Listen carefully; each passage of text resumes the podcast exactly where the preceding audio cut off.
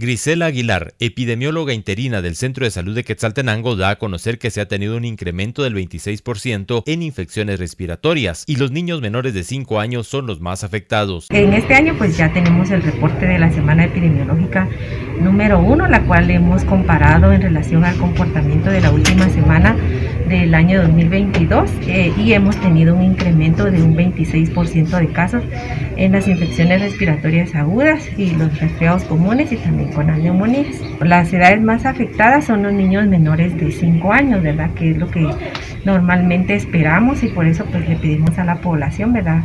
Que resguarde a estos grupos de edades para evitar complicaciones. Sí, los municipios más afectados que nosotros eh, tenemos pues son los del altiplano, ¿verdad? del área de, Quetzaltenango, que es donde las temperaturas, ¿verdad? están más bajas y por lo tanto también le pedimos a la población que tome en cuenta estos aspectos.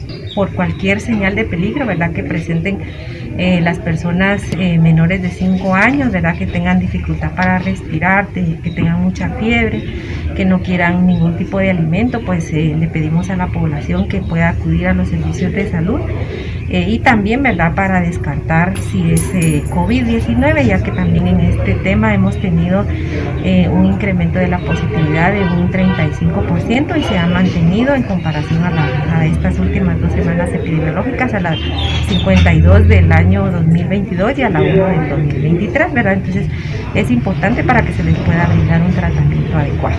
Desde Emisoras Unidas Quetzaltenango informa Wilber Coyoy, primera en noticias, primera en deportes.